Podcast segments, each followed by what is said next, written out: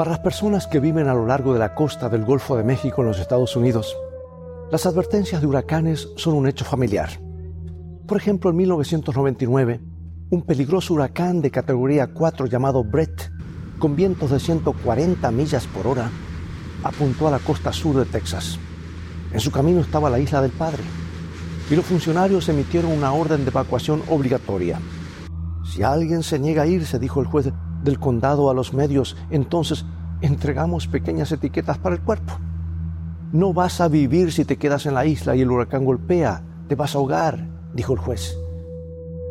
Por lo general las personas prestan toda su atención a las advertencias urgentes, sobre todo cuando está claro que hacerlo es una cuestión de vida o muerte. Sin embargo, el registro de la historia es que tales advertencias a veces se ignoran, con resultados desastrosos. Considera el Titanic, considera Pearl Harbor, o considera al hombre con el Cadillac rosado y 16 gatos. En un momento más, diremos más sobre él.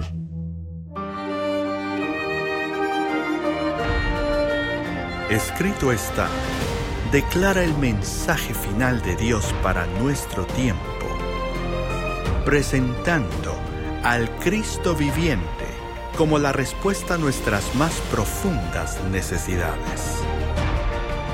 Escrito está con el pastor Robert Costa. A veces el hombre solitario de 83 años lloraba hasta quedarse dormido. Cinco años antes había quedado devastado cuando Eddie, su esposa durante 30 años, había muerto. Su calma y reserva habían equilibrado su naturaleza luchadora. A veces malhumorado. Juntos habían viajado mucho en su Cadillac color rosado del año 1957 con ruedas doradas. Ahora el anciano vivía con sus 16 gatos y una pianola de 1833 en una cabaña rústica a la orilla sur de un lago cerca de la base de una hermosa montaña cubierta de nieve. Era una celebridad menor del área, un narrador fascinante que podía mantener a los turistas hechizados con sus historias del área.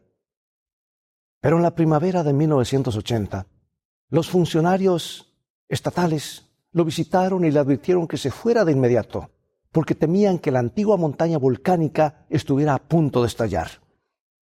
Pero como casi todo el mundo sabe, Harry Truman se negó a abandonar su alojamiento en la base del monte St. Helens. Llevaba allí más de 50 años. Esa montaña es parte de Harry y Harry es parte de esa montaña, dijo. ¿Voy a bajar con los pies primero o no voy a bajar en absoluto? La posición desafiante de Harry se extendió rápidamente a los medios nacionales y Harry se convirtió en una celebridad de la noche a la mañana. El 17 de mayo, los funcionarios intentaron una vez más hacer entrar en razón al viejo de la montaña. Una vez más se negó a irse. A la mañana siguiente, el monte St. Helens explotó con la fuerza de una bomba nuclear de 23 megatones. Y en segundos los 1.300 pies superiores a su pico de casi 10.000 pies volaron hacia los cielos. La cabaña de Harry quedó enterrada bajo 200 metros de ceniza volcánica y escombros. A lo largo del tiempo la gente ha escuchado la advertencia, vete ahora, vete mientras puedas. Más de dos mil años antes de Cristo, Dios advirtió a Lot y a su familia que abandonaran su ciudad natal de Sodoma antes de que Dios la destruyera junto con la ciudad vecina de Gomorra por su maldad irreparable. Pero hoy te traigo otro mensaje urgente de vida o muerte, tal como lo hizo hace unos cuatro mil años con Sodoma y Gomorra. Dios una vez más está llamando a sus seguidores a salir a otra ciudad, de otra ciudad corrupta e inicua. Una ciudad que confunde tanto a quienes se quedan en ella, que su mismo nombre significa confusión una ciudad llamada Babilonia. Ahora, de inmediato algunos de ustedes pueden estar diciendo, bueno, me siento aliviado al escuchar lo que acaba de decir porque me doy cuenta que no tengo nada de qué preocuparme. Donde sea que esté esa ciudad de Babilonia, sé con certeza que no estoy en eso, no tengo nada que ver con eso. Bueno, si eso es lo que estás pensando en este momento, quiero instarte a que escuches durante los próximos minutos lo que la Biblia tiene que decir. Es serio, amigo, es serio. Es posible que haya, eh, que, que descubras que hay motivos para que te preocupes. Así que vayamos a la Biblia, a su último libro, Apocalipsis capítulo 14. Otro ángel le siguió diciendo, ha caído, ha caído la Babilonia, la gran ciudad, porque ha hecho beber a todas las naciones del vino del furor de su fornicación. El ángel mencionado aquí dice que una gran ciudad llamada Babilonia ha caído. Y cuatro capítulos más adelante escuchamos una advertencia urgente a salir de la ciudad caída. Apocalipsis 18, 4 y 5. Y oí otra voz del cielo que decía, Salid de ella, pueblo mío, para que no seáis partícipes de sus pecados, ni recibáis parte de sus plagas, porque sus pecados han llegado hasta el cielo, y Dios se ha acordado de sus maldades. Está claro por lo que acabamos de leer que Babilonia es una ciudad caída y que Dios está llamando a su pueblo a abandonarla. Sal de la ciudad ahora, está diciendo. Vete mientras puedes, para que no participes de las plagas que vendrán sobre Babilonia a causa de sus pecados. De la Biblia aprendemos que en un tiempo existió una ciudad literal llamada Babilonia. Génesis capítulo 10 nos dice que fue construido por un líder, construida por un líder poderoso del imperio, de, ese imperio llamado Nimrod. Ahora, Nimrod es quien también construyó la gran torre de Babel, de donde la ciudad obtuvo su nombre. Nimrod vivió unos cientos, unos cientos de años después del gran diluvio mundial que Dios usó para destruir a todos los habitantes malvados de la tierra. Todo, es decir, excepto Noé y su familia, que sobrevivieron en el arca. Después de ese diluvio, Dios prometió que nunca más destruiría la tierra con un diluvio. Pero Nimrod, que vivía en total rebelión contra Dios, el Dios del cielo, no estaba dispuesto a correr ningún riesgo. Así que decidió construir una torre tan alta que ninguna inundación pudiera cubrirla jamás. Pero Dios intervino y confundió los idiomas de los trabajadores de la torre, quienes de repente no podían entenderse. La confusión resultante se convirtió en sinónimo de Babel y de la ciudad de Babilonia. Poblada con otros que compartían el rechazo de Nimrod al Dios del cielo, Babilonia tenía su propio sistema religioso pagano. Veremos más de cerca eso en un momento cuando continuemos en el programa. Amigo y amiga, te doy una cordial bienvenida a este estudio interactivo de la Biblia producido por el Ministerio Escrito Está. Espero que sea de bendición para tu vida.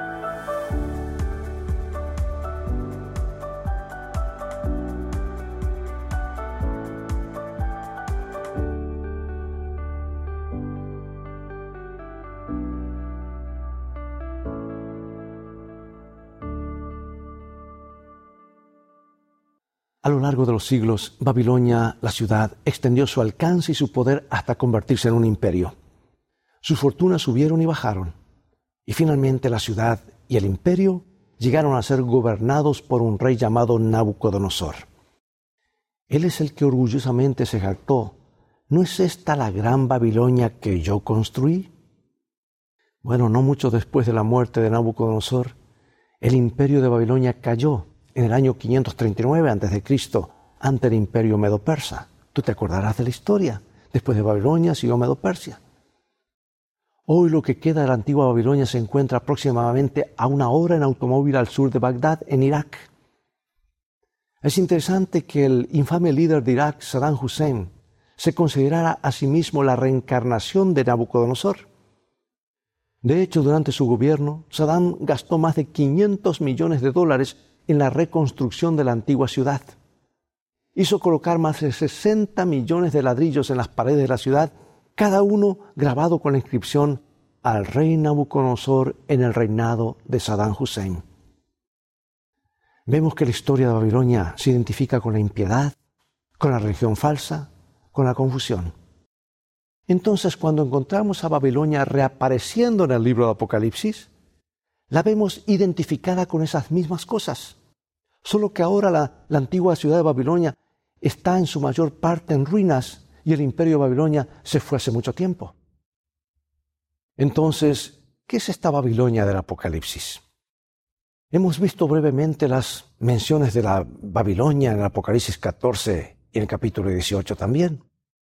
Y en medio Juan, el autor de Apocalipsis, habla en el capítulo 17 de una mujer malvada sobre una extraña bestia cuya lealtad a Babilonia está escrita en la frente.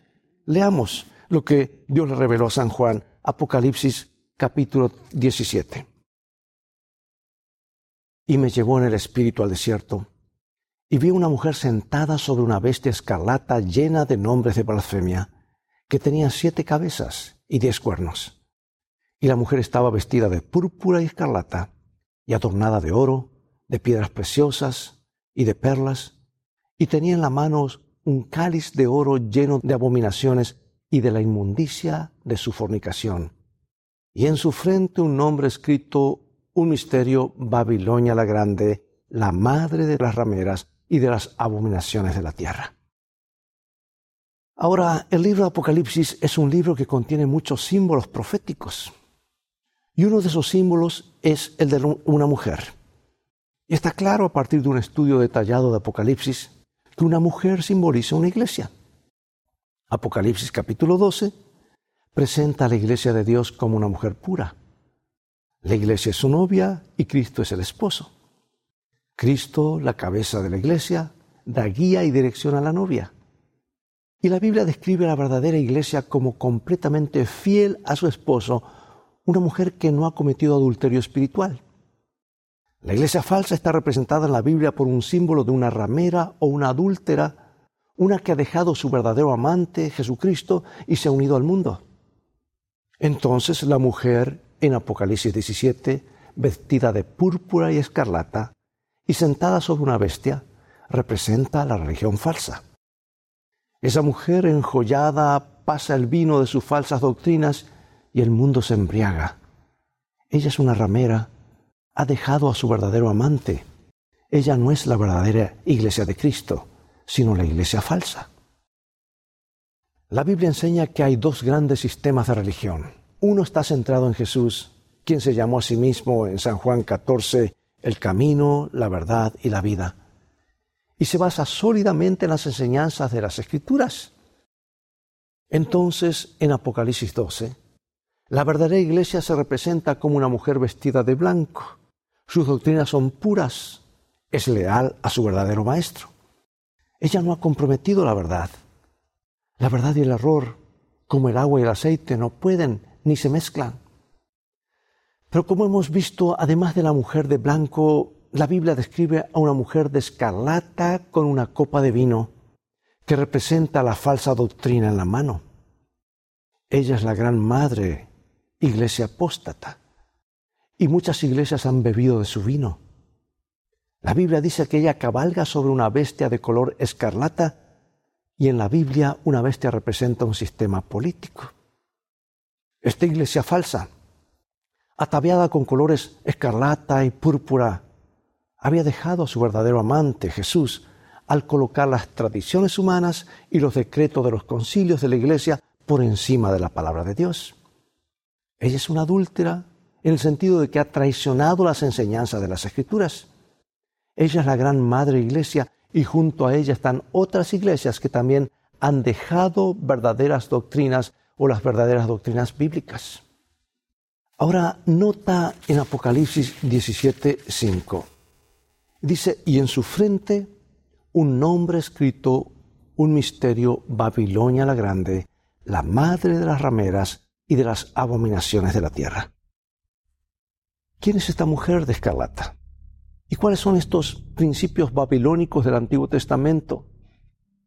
Bueno, Apocalipsis capítulo 17 describe a la mujer vestida de púrpura y escarlata cometiendo fornicación con los reyes de la tierra. La fornicación es una unión ilícita.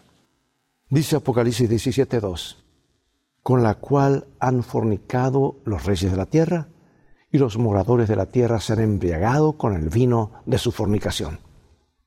Por lo tanto, la imagen de Apocalipsis de una mujer sobre una bestia de color escarlata representa una unión de iglesia y Estado. Sin embargo, el énfasis está en el dominio de la iglesia sobre los poderes del Estado. La mujer cabalga sobre esta bestia. La Biblia predijo que esta iglesia falsa al pasar su copa de vino, llevaría a multitudes a beber de sus falsas doctrinas, lo que representa la aceptación del error en lugar de la verdad.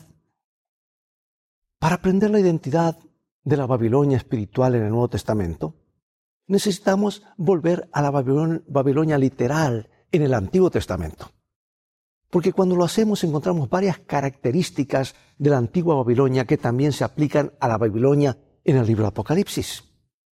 La primera característica se ve claramente en la jactancia de Nabucodonosor registrada en Daniel capítulo 4 versículo 30. ¿No es esta la gran Babilonia que yo edifiqué para casa real con mi poder y para gloria de mi majestad? Entonces, una de las características de Babilonia es que es un sistema de religión hecho por el hombre. La verdadera iglesia de Dios dirige a los hombres y mujeres a Jesucristo como su única cabeza. El sistema falso dirige a hombres y mujeres a un sacerdocio humano en lugar de solo a Jesús como el gran sumo sacerdote. Y hablando de Jesús, el apóstol Pablo dice a los Colosenses, capítulo 1, y Él es la cabeza del cuerpo que es la iglesia, el que es el principio, el primogénito de entre los muertos, para que en todo tenga la preeminencia. La verdadera iglesia de Dios dirige a los hombres y mujeres a Jesús, quien puede perdonar sus pecados y liberarlos de la esclavitud del pecado. La Babilonia espiritual de Apocalipsis es un sistema terrenal de religión basado principalmente en la tradición humana, con un líder humano. Ahora notemos una segunda característica de la antigua Babilonia, la adoración de ídolos o imágenes. En el Antiguo Testamento Babilonia era un centro de adoración de imágenes. En los grandes templos de Babilonia había imágenes de los dioses babilónicos, mientras que el templo de Dios en Jerusalén no tenía tales imágenes. En la iglesia cristiana del Nuevo Testamento que dirigía a hombres y mujeres a Cristo como su cabeza, no debía haber imágenes. Pero en la Babilonia espiritual, que dirigía a hombres y mujeres a una cabeza terrenal, había imágenes por todas partes. La Biblia dice claramente en los diez mandamientos, en Éxodo capítulo 20, versículos 4 y 5, no te harás imagen ni ninguna semejanza de cosa que esté arriba en el cielo, ni abajo en la tierra, ni en las aguas debajo de la tierra.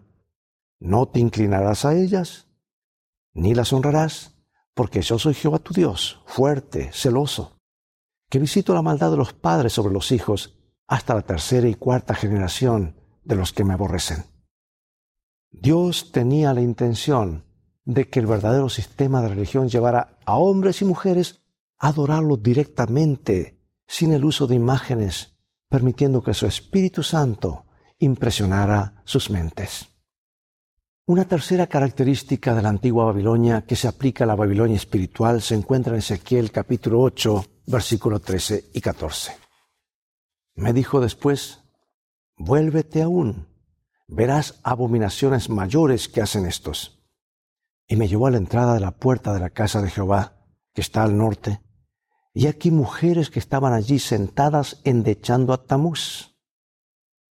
Ahora, ¿quién era Tamuz? ¿Y por qué lloraban las mujeres? Tamuz era el dios babilónico de la vegetación. Los babilonios creían que cuando la primavera daba paso al verano y el calor del verano quemaba las cosechas, Tamuz moría. Por lo tanto, lloraron y rezaron para que pudiera regresar del, del inframundo. Por lo tanto, todo el concepto del alma inmortal no proviene de la Biblia, sino que se deslizó en la iglesia cristiana a través de fuentes babilónicas. Sus raíces están en Babilonia, aunque la doctrina más tarde se desarrolló plenamente en la filosofía griega. La Biblia es clara acerca de lo que sucede cuando una persona muere. Mira Salmo 146, 115 y también Eclesiastés. Nos dice, su aliento sale, él vuelve a la tierra, en ese mismo día perecen sus pensamientos. Los muertos no alaban al Señor, ni ninguno que descienda al silencio. Los vivos saben que han de morir, pero los muertos nada saben, no saben nada. Era el concepto de los babilonios que un alma inmortal dejaba el cuerpo al morir y vivía. Por lo tanto, los babilonios establecieron un sistema de dioses y diosas adorando los espíritus de aquellos como Tamuz que supuestamente vivían. Sigamos ahora a una cuarta característica de Babilonia. De hecho, es el principio clave de Babilonia y se menciona en Ezequiel capítulo 8, versículo 16. Y me llevó al atrio de adentro de la casa de Jehová, y aquí junto a la entrada del templo de Jehová, entre la entrada y el altar, como veinticinco varones, sus espaldas vueltas al templo de Jehová y sus rostros hacia el oriente y adoraban al sol, postrándose hacia el oriente.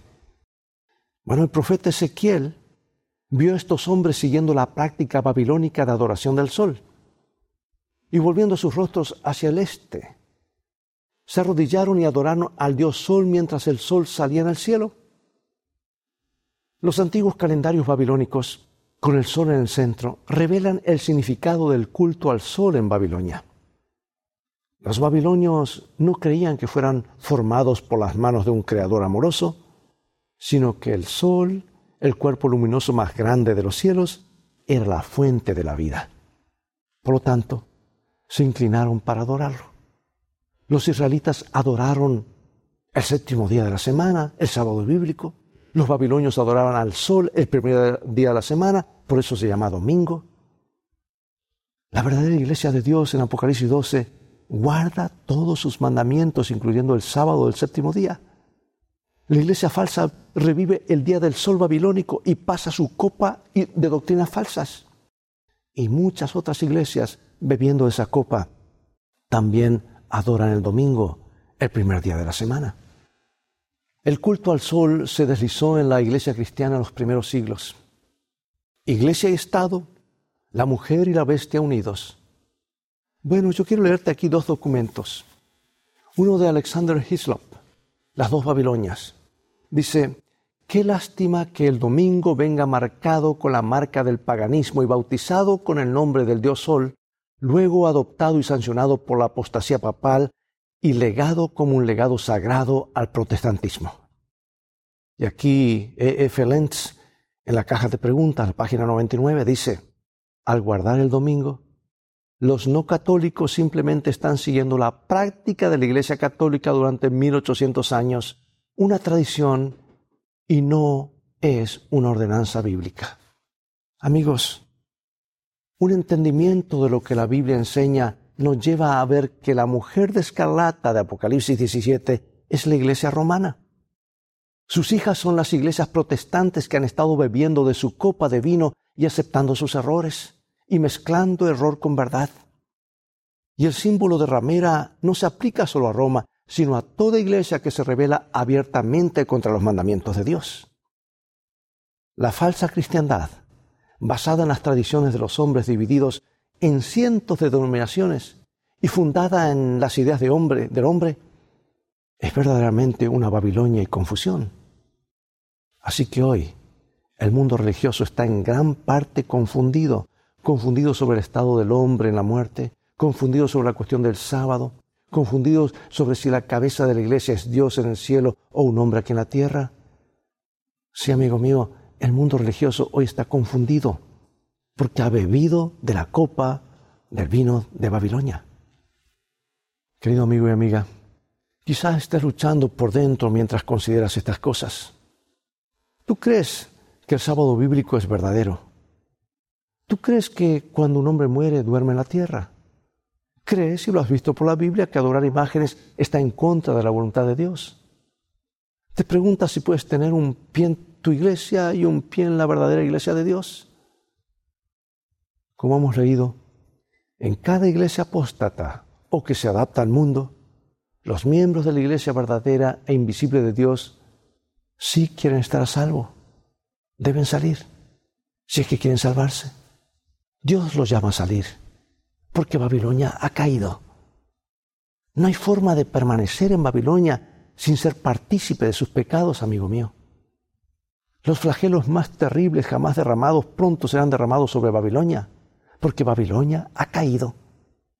No hay forma de que tú puedas cambiarlo. Tu misión, tu negocio es salir.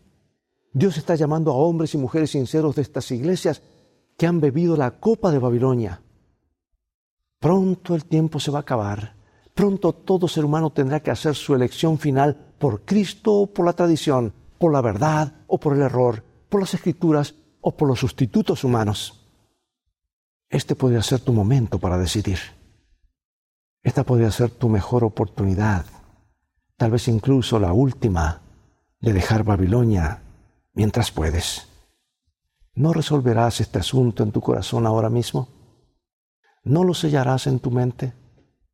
¿No le dirás a Jesús, Señor, escucho tu llamado? Ha caído, ha caído Babilonia la grande, salí de ella, pueblo mío. Con ternura y en tonos de amor, Jesús por medio de su Espíritu habla personalmente a tu corazón en este momento.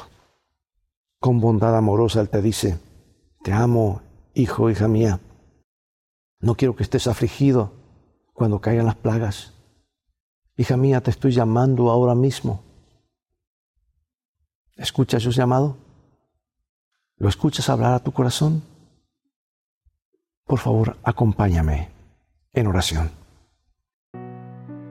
Gracias Padre Celestial por revelarnos claramente en tu palabra el camino que debemos seguir. Danos la fe y el valor necesarios para apartarnos de la mezcla de verdad y tradiciones humanas. Queremos seguir solamente la verdad bíblica. Escribe esas verdades en nuestras mentes y corazones para que nunca más se borren. Aceptamos a Jesús, que es el camino, la verdad y la vida.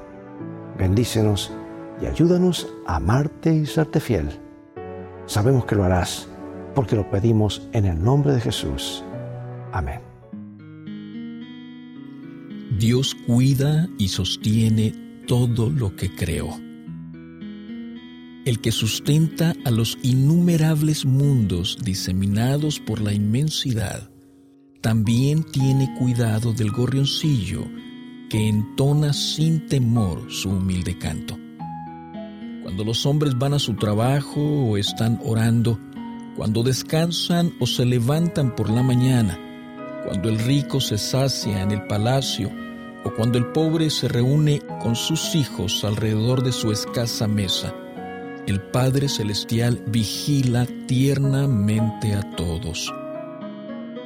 No se derrama lágrima sin que Él lo note. No hay sonrisa que pase para Él inadvertida. Bueno, es todo el tiempo que tenemos por hoy. Ha llegado el momento de despedirnos. Te invito a continuar estudiando los mensajes de esperanza de la Biblia. Visítanos en nuestro sitio de internet escritoestá.org donde podrás obtener gratis una variedad de estudios bíblicos. Dios te bendiga y te guarde y recuerda, escrito está, no solo de pan vivirá el hombre, sino de toda palabra que sale de la boca de Dios.